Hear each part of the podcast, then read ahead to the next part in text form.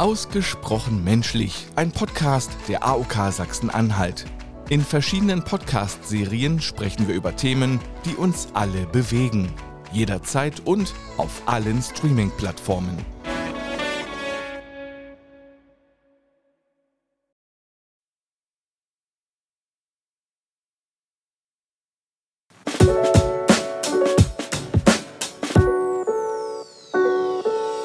Wir müssen mal reden. Über ein Leben mit chronischer Erkrankung, mit Behinderung und über Selbsthilfe. Ausgesprochen menschlich. Selbsthilfe auf Sendung. Ein Podcast der AOK Sachsen-Anhalt.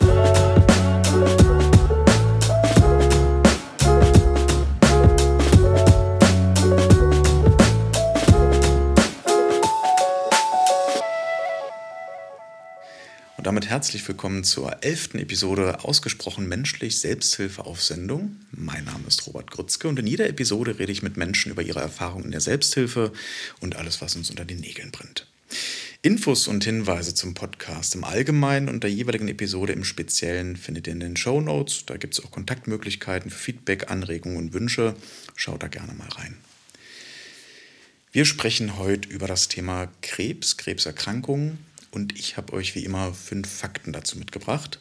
Erstens, die Bezeichnung Krebs entstammt dem altgriechischen Karkinos, das schon dort ebenfalls das Tier als auch die Krankheit beschreibt.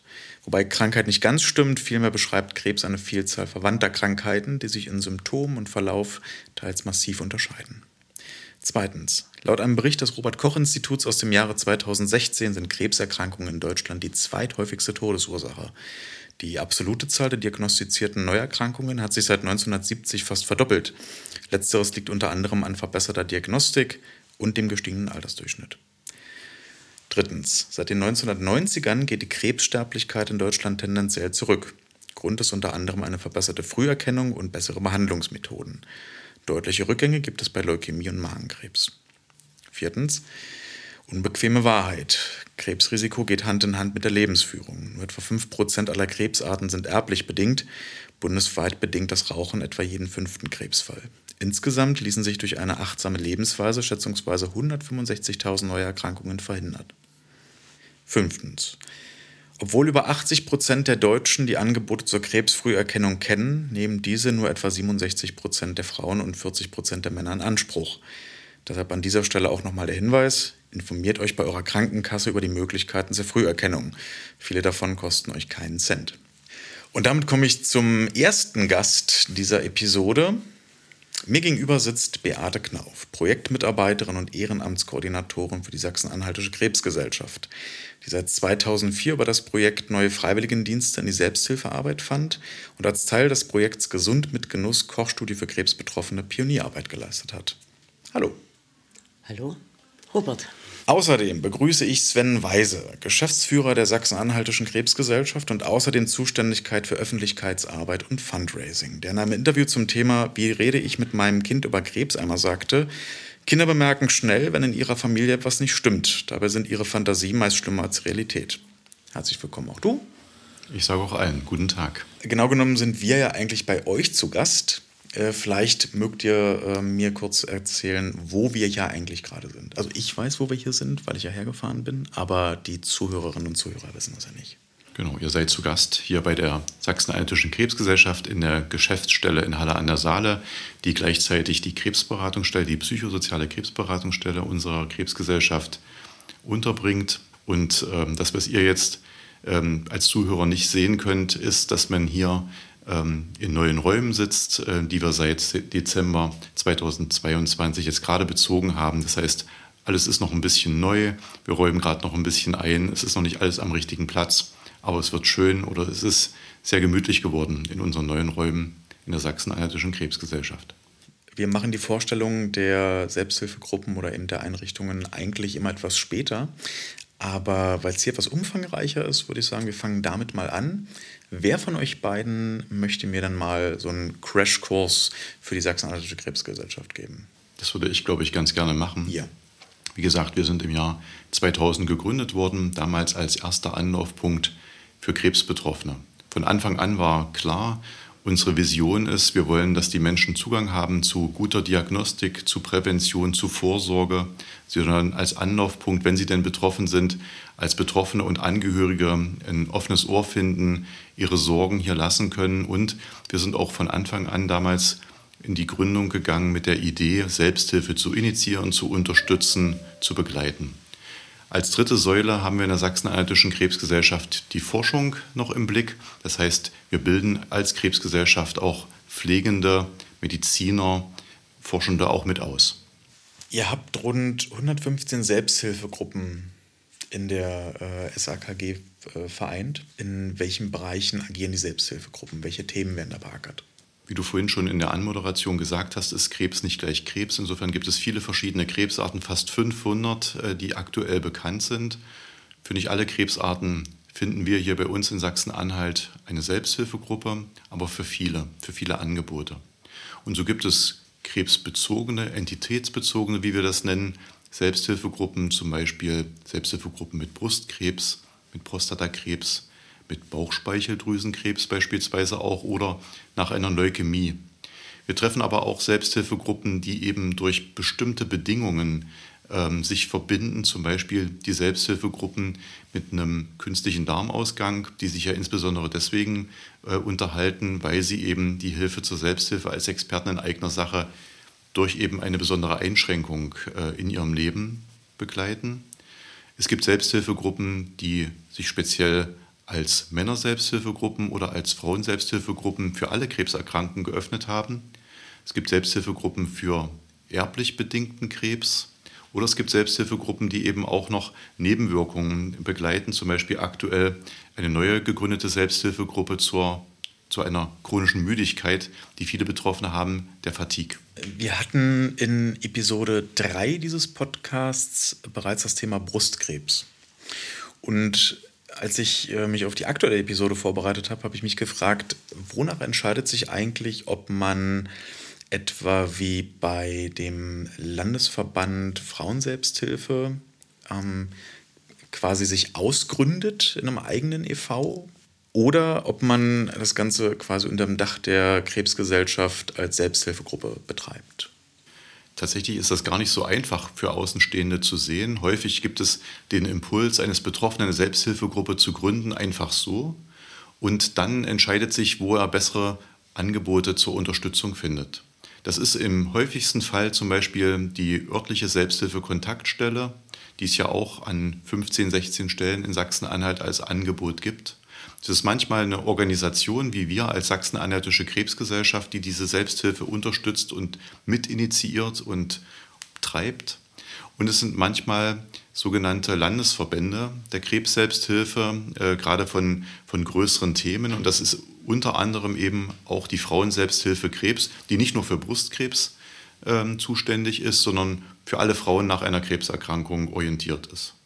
Hier befindet man sich, also man, man, möchte wahrscheinlich immer so das Wort Konkurrenz in dem Kontext nicht äh, benutzen, aber befinden sich äh, Selbsthilfeorganisationen und Institutionen in irgendeiner gearteten äh, Konkurrenzsituation?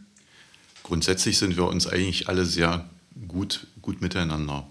Äh, wir sind befreundet, ähm, wir sind in der Selbsthilfe auch ähm, ja, untereinander sehr eng verbunden, stützen uns gegenseitig. Gerade beispielsweise versuchen wir gemeinsam mit dem Landesverband der Frauen Selbsthilfe Krebs eine Selbsthilfegruppe der Frauen Selbsthilfe Krebs in Halle wieder zu initiieren, zu gründen. Das geht manchmal so einfach gar nicht alleine. Da braucht man Partner, Krankenhäuser, Ärzte, Mediziner, Pflegende oder aber auch uns als Partner, damit man eben tatsächlich zum Schluss eine stabile Gruppe hat, die vielleicht wirklich langwierig, lang ähm, sozusagen auch bestehen kann und beständig arbeiten kann.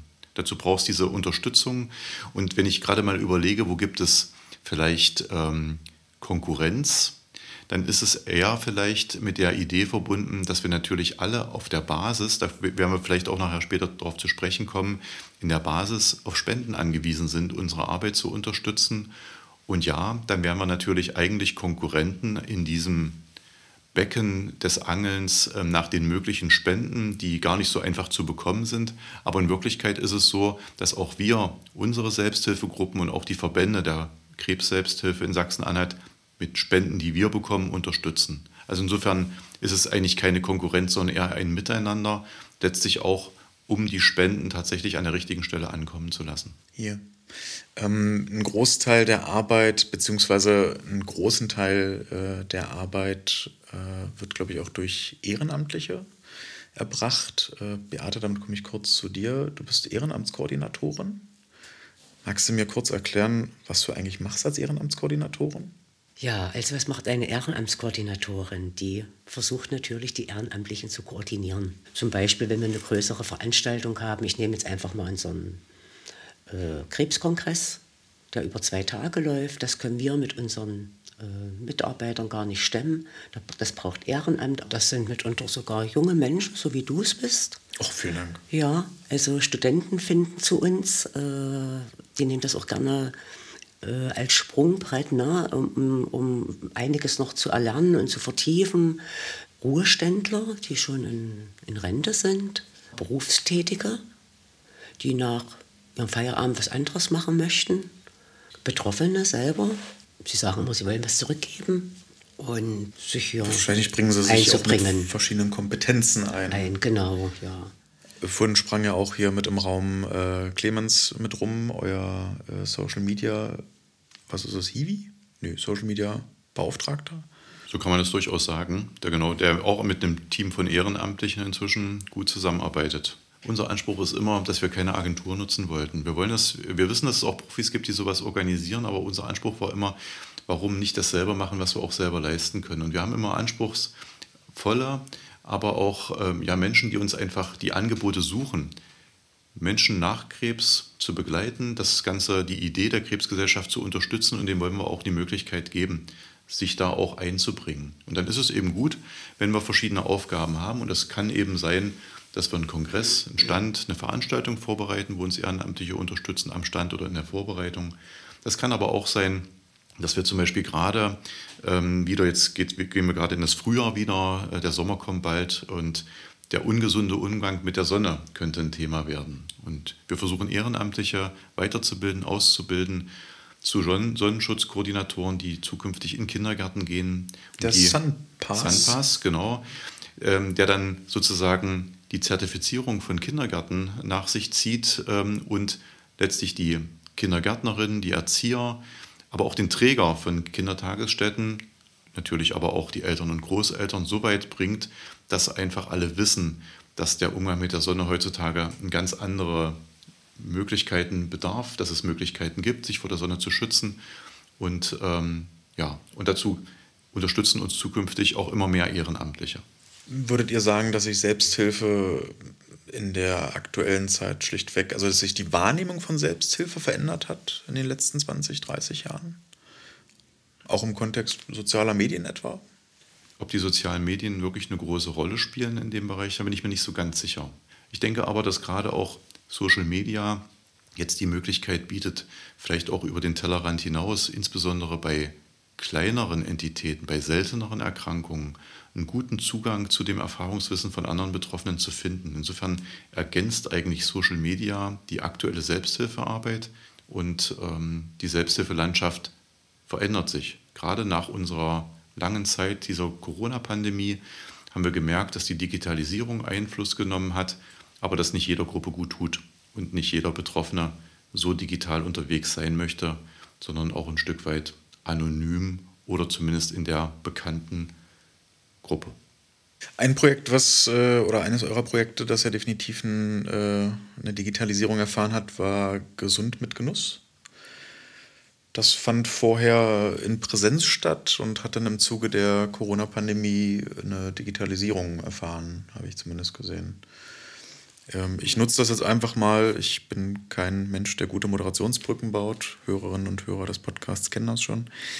Darum frage ich mal ohne Umwege. Äh, das Projekt äh, Gesund mit Genuss, äh, Beate, das hast du mit ins Leben gerufen, geschöpft? Ja, genau, Robert, sozusagen. Ist das mein Baby, ja. Erzähl uns mal von der Entstehung. Ich, also ich habe mir die Videos natürlich im Netz angeguckt, die verlinke ich auch gerne in den Show Notes. Ähm, fand ich hochspannend, viele verschiedene Menschen, ganz, ganz viel sinnvoller Inhalt.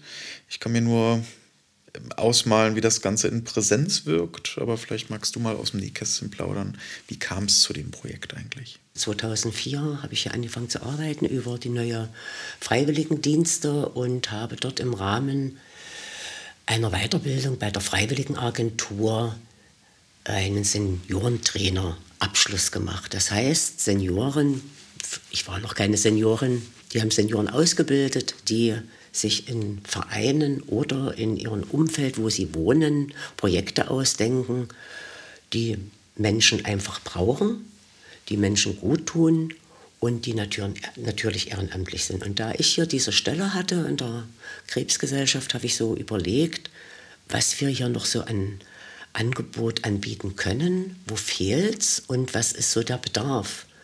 Und mir war in dieser Schulung, die ging glaube ich ein Jahr, anderthalb Jahre, war mir sofort klar, die Krebsgesellschaft hat ein super Beratungsangebot, unterstützt wirklich mit Information und Beratungstätigkeit, aber es fehlen so Mitmachangebote.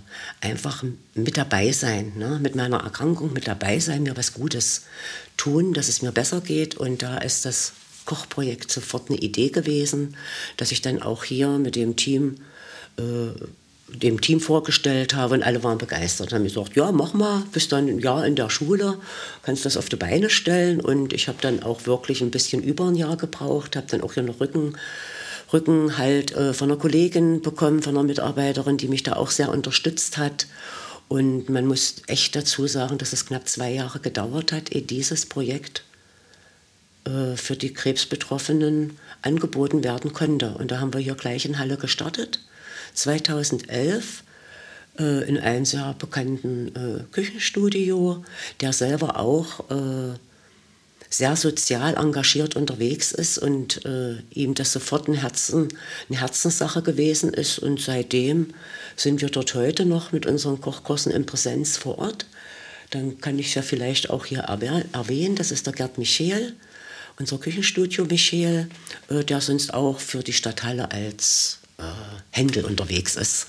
Ähm, Beate, was, was macht den Kochkurs oder was macht das Projekt Gesund mit Genuss als Kochkurs so besonders? Was macht uns so fördernswert? Also wir alle, ich glaube, viele Hörerinnen und Hörer haben schon mal einen Kochkurs mitgemacht. Ich auch. Gesund ernähren. Ich bin ja auch eher so die Marke Moppelwopper. Ähm, was unterscheidet jetzt konkret den Kochkurs für Krebsbetroffene von regulären Kochkursen, die man so kennt? Mhm. Also das A und, o, ist ja erstmal sowieso, dass ich mich generell äh, gesund ernähre abwechslungsreich gesund. Und Krebsbetroffene haben natürlich aufgrund ihrer Therapien, die sie erhalten, wie ich nehme jetzt mal Chemotherapie oder Bestrahlungstherapie, wird auch das Immunsystem geschwächt. Dein, dein Muskelaufbau ist geschwächt, deine Schleimhaut ist entzündet, du kannst nicht mehr, nicht mehr richtig essen, nicht mehr richtig schlucken. Wenn du vielleicht sogar noch, äh, ach so, und die größte Schleimhaut ist natürlich auch im Darm, ne? das ist ja auch eine Schleimhaut. Das heißt, dann hast du da auch schon wieder äh, vielleicht Durchfälle oder Verstopfungen und das bedarf eben der besonderen Ernährung. Und unsere Krebsbetroffenen, die in den Kochkurs kommen, erfahren durch die Ernährungsberater, die die Kurse natürlich führen, Hilfen und äh, Tipps, neue Rezepte, wie sie ihren äh, Nebenwirkungen gegenwirken können. Zum Beispiel bei einer Mangelernährung, ich habe an Gewicht verloren, reichere deine Kartoffelsuppe mit richtiger Sahne an. Ne? Ist das eine Sache, die, also das sind tatsächlich so Begleiterscheinungen. Ich habe mich im Vorfeld zumindest einmal quer durch verschiedene Foren äh, gelesen. Schon interessant, also dass so verschiedene Geschmackssinne ähm, teilweise auch einfach wegfallen, wegfallen. für eine gewisse mhm. Zeit. Ja. Wenn man Pech hat, hat man tatsächlich nach der Therapie einfach nur einen Geschmack von Pappe oder sogar von Blut im Mund. Und dazu kann man natürlich, kann man natürlich auch ähm, was mit Ernährung gut gestalten und begleiten. Und dazu braucht es eben gerade durch die Kochkurse so eingeübte Tipps, die dann wirklich ähm, für den Einzelnen gut helfen. Es ersetzt nicht die individuelle Ernährungsberatung. Und das Schöne ist, finde ich, in unseren Kochkursen, ähm, ist man ja nicht nur mit dem Ernährungsberater im Gespräch, sondern auch mit anderen Betroffenen. Das ist auch schon der Erfahrungsaustausch, deswegen auch Selbsthilfearbeit für uns in unserem Blick, dass man eben auch Tipps von Betroffenen zu Betroffenen, von Betroffenen zu Angehörigen, vom Angehörigen zu Betroffenen geben kann und das auch so funktioniert. Wie läuft denn so ein Kochkurs ab? Nur mal so stichpunktartig. Wie kann ich mir das vorstellen? Also man bucht den, beziehungsweise man, Genau. man bucht den, oder? Ja. Ja, du hast, also du kriegst ja von uns dann wahrscheinlich auch unser Jahresprogramm, ne? da sind unsere Veranstaltungen drin und so greifen die interessierten betroffenen Angehörigen zum Telefon, melden sich ja an und die Ernährungsberaterin kriegt dann von mir die Teilnehmerliste per Mail zugeschickt oder ich bin persönlich mit vor Ort und äh, nehme an den Kurs mit teil.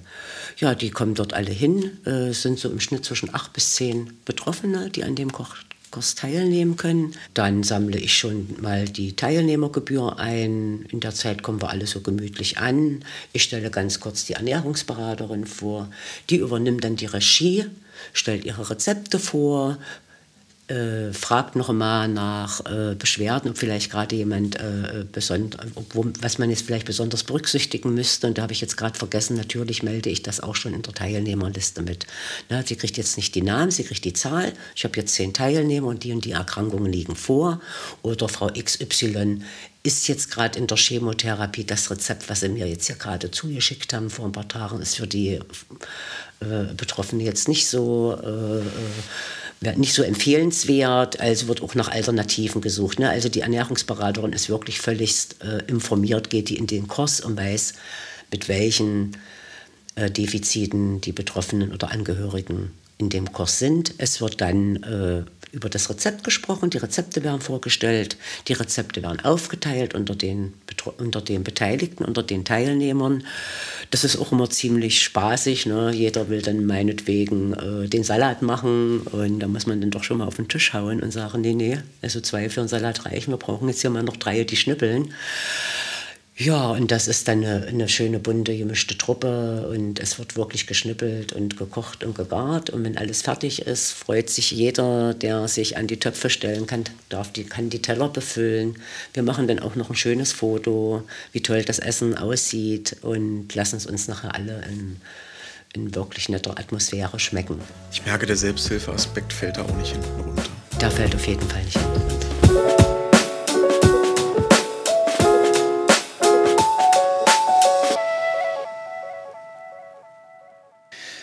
Fünf Stichpunkte zu Beate Knauf. Äh, Beate, nimm uns mit. Es ist 1999. Wie sieht dein perfekter Tag aus? Oh, da war ich gerade arbeitslos, wenn ich das mal so zugeben darf. Ja, da bin ich arbeitslos gewesen, war keine schöne Zeit für mich. Bin dann aber äh, zur freiwilligen Agentur gekommen. Ich wollte auch irgendwas machen, äh, nicht nur äh, arbeitslos sein, sondern ja, ich brauchte auch für mich eine Bestätigung, ne, nicht nur Mutti zu sein, sondern musste was machen und bin so an, über die freiwilligen Agentur zum Deutschen Kinderschutzbund gekommen und habe dort mich auch ziemlich gut eingelebt und habe da eine Weiterbildung mitgemacht für das Kinder- und Jugendtelefon. Und da war das für mich eine gute Gelegenheit, dort mit anderen Jugendlichen am Telefon über Probleme zu reden.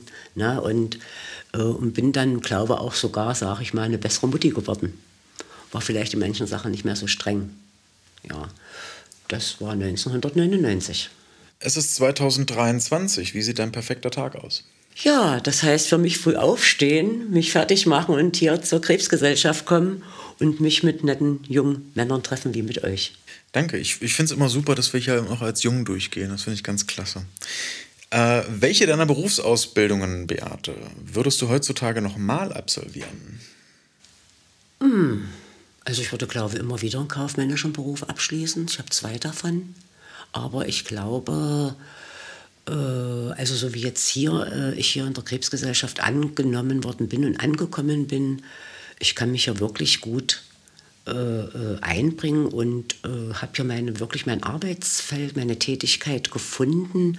Ich würde wahrscheinlich so, äh, mich äh, eher sozial engagieren.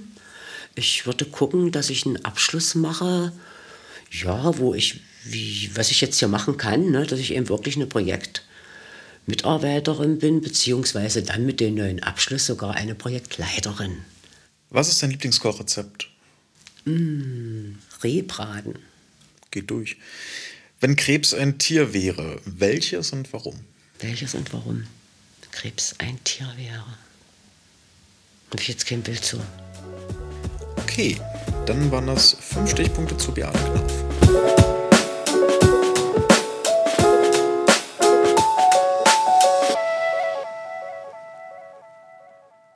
Sven, wir haben jetzt schon das ein oder andere Mal ums Thema Geld herum geredet. Du bist Geschäftsführer der SAKG äh, und in deiner Stellenbeschreibung steht auch Fundraising. Fundraising, äh, zu Deutsch Projektmittelbeschaffung oder auch Kapitalakquise. Wie sichert die SAKG, also die Sachsen-Anhaltische Krebsgesellschaft, ihre Finanzierung? Das ist eine gute Frage und die Frage ist gar nicht so einfach zu beantworten.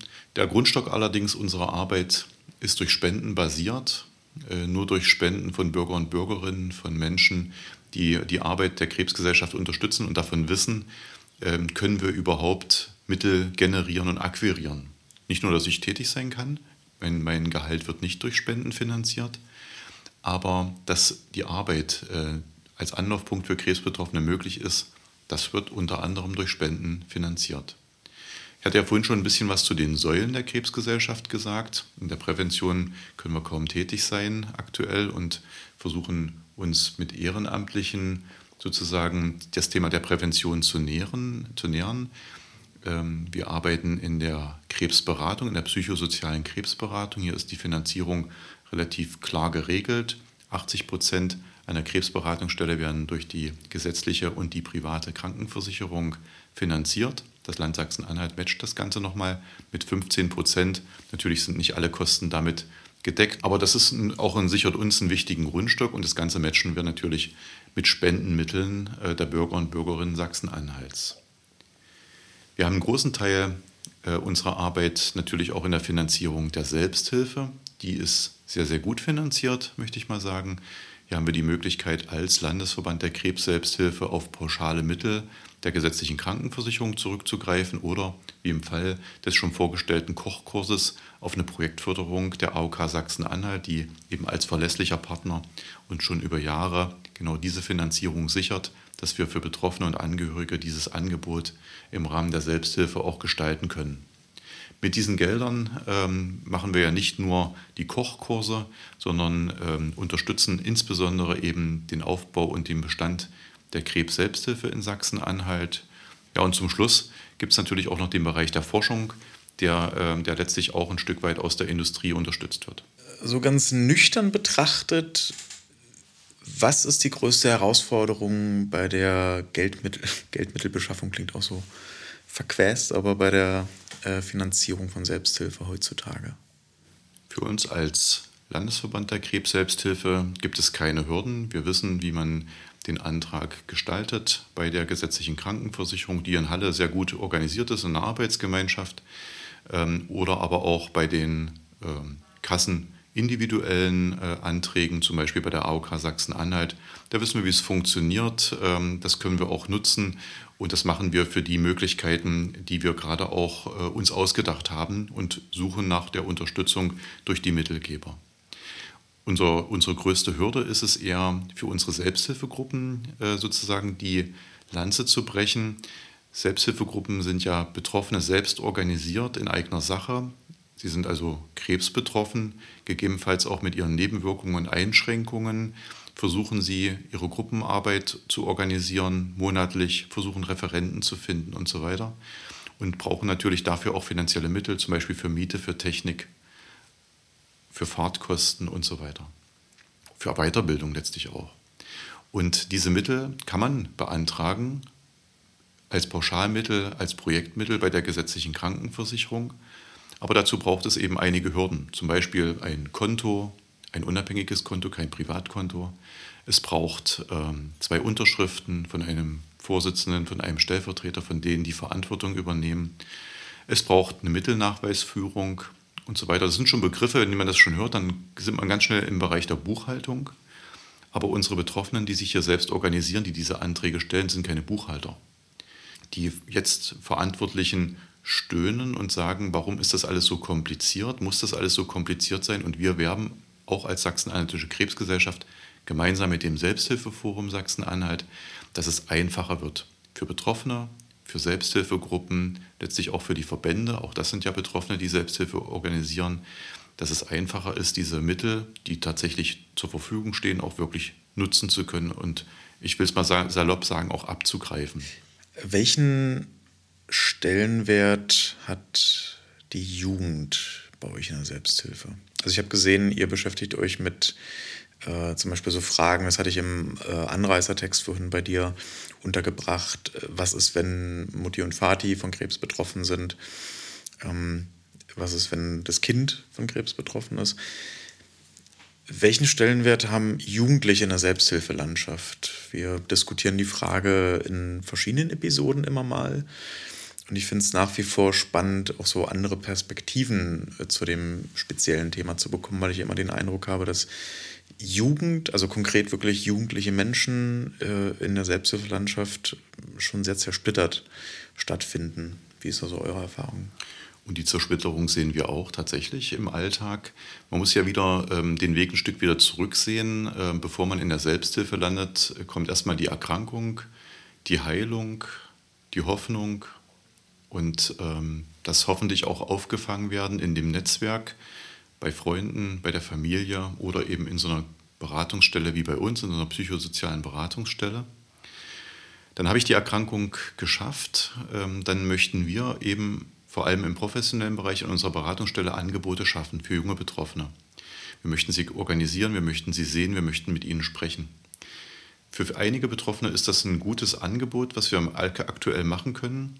Und auch hier scheinen es so richtig Selbsthilfeaktivitäten zu sein. Wir versuchen mit unserem sogenannten junge Leute-Treff Töpfern zu gehen, auch mal zu kochen, künstlerisch betätigt zu sein. Wir versuchen kreative Angebote zu schaffen, um eben mit der Jugend, mit den Jugendlichen, mit den jungen Betroffenen ins Gespräch zu kommen und auch mit den Angehörigen.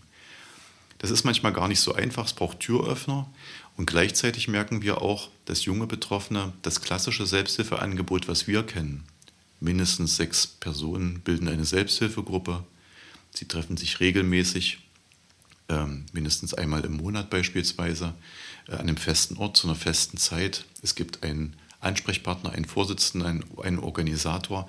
Das alles möchte junge Selbsthilfe oder junge möchten junge Betroffene nicht unbedingt sein.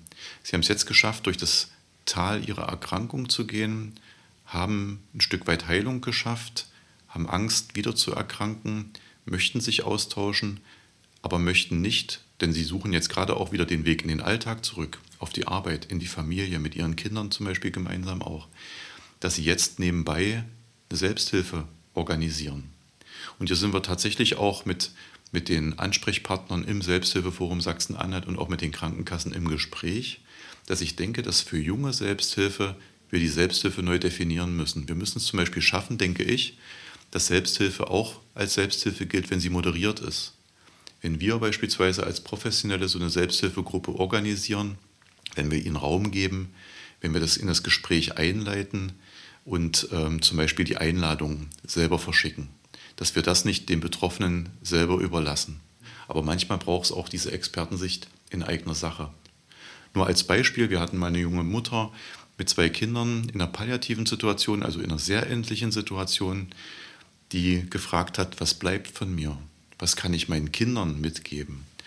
Und ähm, hier war natürlich unser Angebot der Psychologen sofort da, gemeinsam mit der jungen Mutter zu sprechen. sie sagte, nein, ich möchte nicht mit euch, mit dem Psychologen sprechen, ich möchte es mit einer anderen Mutter besprechen, die vielleicht die gleichen Fragen hat, die vielleicht die gleichen Themen hat. Und wir haben hier bei Facebook aufgerufen, ähm, ob es nicht jemanden gibt, der in der gleichen Situation steht, mit jungen Kindern, die gleiche Fragestellung hat. Und es haben sich zwei junge Mütter gefunden die in der gleichen Lebenssituation standen und die haben sich tatsächlich auch zu dritt dann getroffen und gemeinsam überlegt, auch nicht mit ihren Partnern, sondern wirklich als Mütter, wie geht es mir damit, was bleibt, was kann ich da verabreden. Und all das müssen wir initiieren. Es ist nicht Selbsthilfe, aber es ist so Selbsthilfe nah, dass ich es gerne als Selbsthilfe sehen möchte und auch als Teil unserer Arbeit ähm, in der Selbsthilfe-Kontext als Landesverband der Krebs-Selbsthilfe. Also junge Selbsthilfe mehr mit, einer, mit einem höheren Grad an Individualisierung schmalere Zielgruppen. Ähm, lass mich noch mal kurz äh, das Thema weitergeben. Äh, Beate, wie ist denn die Altersstruktur bei Gesund mit Genuss? Finden sich da junge Menschen, jugendliche Betroffene dann auch wieder? Also mit jugendlich, ich spreche mal konkret so in einem Rahmen von, ich sage jetzt mal, 10, 11 bis äh, vielleicht Anfang 20, so in dem Bereich? Robert, junge Menschen, das bist du. Äh, ja, jung, ich würde mal meinen, es ist vielleicht so Mitte 30 um die 40. Das sind dann schon die Jüngeren. Allerdings kann ich ja gerne erwähnen, dass eben so eine junge Mutti, wenn die so 40 Jahre ist, 42 Jahre ist, gerne mal ihre Tochter mitbringt oder ihren Sohn. Das ist alles schon da gewesen. Aber im Schnitt, wenn ich jetzt einen Schnitt nehmen sollte, sind es schon die Teilnehmer im Kochkurs um die 60 Jahre. Ich kann mir vorstellen, dass die Teilnehmerinnen, äh, dass das womöglich auch für Leute interessant ist, die nicht selbst betroffen sind, sondern eher Angehörige. Aber ja, also das ist äh, äh, auch so meine Projektidee gewesen, dass es nicht nur für Betroffene ist, denn Betroffene können ja gar äh, mitunter in der schwierigen Zeit, wo sie die Ernährungsprobleme haben, gar nicht selber kochen, weil sie viel zu schwach sind. Und das ist recht gut, dass ein Angehöriger mit dabei ist, der vielleicht gerade das Kochen übernimmt oder sogar die beste Freundin, der beste Freund. Und ja, wir haben ja auch Kochmuffel sozusagen, die es gibt. Und die wollen wir auch so ein bisschen äh, vorlocken, na, zu uns holen. Und äh, wenn's den, wenn die eben jetzt auch selber nicht erkrankt sind, aber einfach Kochmuffel sind und gar nicht so viel von der gesunden Ernährung wissen und verstehen, die sehen wir dann auch gerne. Allerdings haben immer Vorrang die Betroffenen mit ihren Angehörigen. Und dann kommt erst der, die gute Freundin, der gute Freund und der Kochmuffel drin. Mhm. Ähm, Angehörige ist ein gutes Stichwort. Das äh, ist auch so ein Herzensthema bei mir. Wie seid ihr oder welche Angebote habt ihr für Angehörige von Krebsbetroffenen? Tatsächlich haben wir viele Angebote auch für Angehörige, weil eigentlich alle Angebote auch für Angehörige angeboten sind. Unsere Expertensprechstunden, Sprechstunden, ähm, der Austausch ähm, in den Gruppen ist ein Thema, die Kochkurse, Entspannungskurse und so weiter. Hier sind häufig auch die Angehörigen angesprochen und im professionellen, unseren professionellen Beratungsgesprächen sind beispielsweise, ich glaube, fast 50 Prozent derer, die mit den Psychologen, mit den Psychoonkologinnen sprechen, die Angehörigen der Betroffenen, die diese Angebote suchen, die sonst gar keine Angebote hätten. Am 4. Februar jährlich ist der Weltkrebstag. Welchen Stellenwert hat so ein Aktionstag heutzutage für euch generell noch? Also für euch und noch. Da muss ich antworten, äh, sozusagen als Verantwortlicher auch für die Öffentlichkeitsarbeit. Der Weltkrebstag immer am 2., am 4. Februar hat für uns einen sehr großen Stellenwert. Ähm, wie aber viele äh, Welttage zu den Themen, die uns begleiten. Dazu kommt ja noch der Weltgesundheitstag, den wir jetzt im April hatten. Dazu kommt der Darmkrebsmonat März, der Brustkrebsmonat Oktober oder eben neu seit letztem Jahr der Tag der Krebsfrüherkennung immer am 28. November eines Jahres, den wir gemeinsam mit der AOK ausgerufen haben. Welche Chancen bieten euch solche Aktionstage?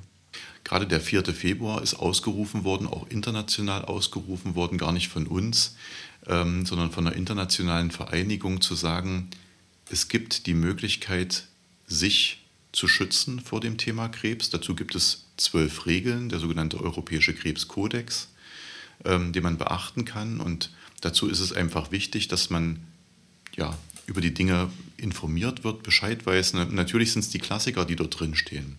Bitte nicht rauchen. Bitte Alkohol nur in Maßen trinken bitte regelmäßig zur Krebsfrüherkennung gehen. Aber es gibt auch so Dinge, die eben vielleicht nicht so ganz bekannt sind, sich eben auch zum Beispiel vor Radon zu schützen, vor so einem Gas, was wir hier natürlich auch in der Bergbauregion Sachsen-Anhalt immer mal in den Kellern haben, auch da vielleicht mal eine Messung zu machen, dass eben dieses Gas nicht unbedingt zu Krebs führen muss. Oder aber in, in den letzten Jahren ein deutlich größerer Stellenwert auch auf den, um den Sonnenschutz sich zu kümmern, dass man eben ausreichend geschützt in der immer stärker veränderten Sonne sich bewegt. Äh, wir zeichnen diese Episode im April 2023 auf, deswegen die Frage unter Vorbehalt. Was ist denn für den Weltkrebstag 24 geplant? Ja, wir hatten jetzt zwei Jahre lang hintereinander tatsächlich das Thema, ähm, Hürden zu überwinden, äh, Gemeinsamkeiten äh, zu zeigen. Ähm, und tatsächlich bleibt es auch das Thema. Also wir versuchen immer wieder darauf hinzuweisen, dass es uns gibt, Denn das, was wir tatsächlich in der Krebsberatungsstelle häufig hören, ist dieser Satz von Betroffenen, hätte ich das mal früher gewusst, dass es überhaupt Angebote gibt, die wir hier in der Sachsen-Anhaltischen Krebsgesellschaft gestalten.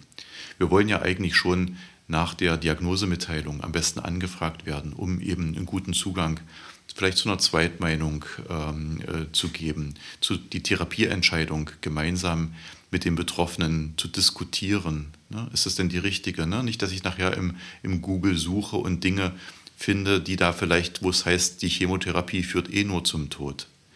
All das sind ja manchmal nicht unbedingt seriöse Informationen und dazu muss man mit Partnern, die sich ein bisschen was, die sich ein bisschen auskennen, einfach auch unterhalten. Und dazu sind wir aufgestellt, dazu muss man uns finden und dazu wollen wir mit der Öffentlichkeit ins Gespräch kommen. Das können wir ideal an solchen Weltkrebstagen, Gesundheitstagen oder an allen anderen Tagen, die wir tatsächlich versuchen zu pflegen. Und da ist tatsächlich insbesondere die Social Media, die uns da zukünftig ein bisschen besseren Stellenwert auch geben, dass wir das nutzen können. Beate, ist denn geplant, das Projekt Gesund mit Genuss äh, sowohl in Präsenz als auch digital weiterzulaufen? Äh, laufen zu lassen? Warum? Im Moment habe ich mir da jetzt noch nicht so große, äh, noch nicht so große Überlegungen darüber gemacht. Äh, in diesem Jahr sind wir erstmal wieder in Präsenz dabei. So viel steht erstmal fest. Und da gucken wir einfach nochmal, wie das so angenommen wird, nachdem ja zwei Jahre Pandemie gewesen ist und viele auch noch ein bisschen ängstlich sind, sich überhaupt in Gruppen zu treffen, ist das jetzt erstmal wieder so ein Probelauf. Und dann schauen wir äh, bis zum Ende des Jahres noch ein bisschen Zeit, so September, Oktober würden dann die Überlegungen richtig losgehen. Macht man vielleicht beides, in Präsenz und noch einmal was im Video vorstellen? Oder geht der Trend wieder dahin, dass einfach die Präsenzkochkurse wieder angenommen werden und wieder auf dem Markt sind? Ja, dann der kleine Aufruf. Äh, du bist Ernährungsberater oder Ernährungsberaterin äh, mit onkospezifischer Ausrichtung. Dann melde dich doch bei der SAKG. Damit guten Appetit. Und äh, wir sind ja nach einer muckligen Laufzeit am Ende des Podcasts, am Ende der Episode angekommen und erfahrene Hörerinnen und Hörer wissen, dass jetzt noch immer ein wichtiger Punkt kommt. Und zwar folgende Aufforderung. Beschreibt bitte Selbsthilfe in einem Wort. Ich fange mal bei Sven an. Sven, beschreib mal bitte Selbsthilfe in einem Wort. Kondensiere das Gespräch, was wir gerade hatten, und destilliere mir das Ganze mal in ein Wort. Selbsthilfe aktivierte eierlegende Wollmilchsau, wie das früher so tatsächlich immer ein Thema war. Also tatsächlich, Selbsthilfe ist bunt, aktiv und hoffentlich lebendig und beständig. Das ist für uns ganz wichtig. Es gibt gar nicht dieses eine Wort, was Selbsthilfe so ausmachen kann für uns. Wir brauchen die Selbsthilfe, wir suchen die Selbsthilfe und wer Selbsthilfe gerne gründen möchte, aktivieren möchte, kann sich gerne an uns wenden. Das war ein sehr langes Wort, Sven. Äh, ich gebe die Frage mal weiter. Oh, Robert, Selbsthilfe. Ja, Selbsthilfe ist für mich jetzt, äh, ja, das ist, ich muss es, ich muss selber aktiv werden. Das ist Selbsthilfe. Also, ja, selber aktiv werden. Okay. Dann sind wir am Schluss angekommen. Ich bedanke mich bei unseren Hörerinnen und Hörern dafür, dass sie seit jetzt elf Episoden treu bei uns sind. Und mit der elften Episode starten wir auch in die zweite Jahresstaffel. Ähm, kommt gerne mit auf dieser kleinen Reise. Und Sven, äh, Beate, vielen Dank dafür, dass ihr zu Gast wart, dass ihr mit mir so ausführlich gesprochen habt. Äh, alle angenehmen und unangenehmen Themen ausführlich eruiert und besprochen. Äh, ich wünsche euch weiterhin viel Erfolg vor allem gute Gespräche. Und äh, an unsere Hörerinnen schaut gerne in die Show Notes und gebt uns auch gerne konstruktives Feedback. Da freuen wir uns drüber. Dann kommt gut durch den Tag, durch die Nacht, wann ihr das hört. Und dann sage ich noch Tschüss. Das sagen wir auch, Robert. Tschüss. Genau. Und dir auch, Axel. Dankeschön. Danke.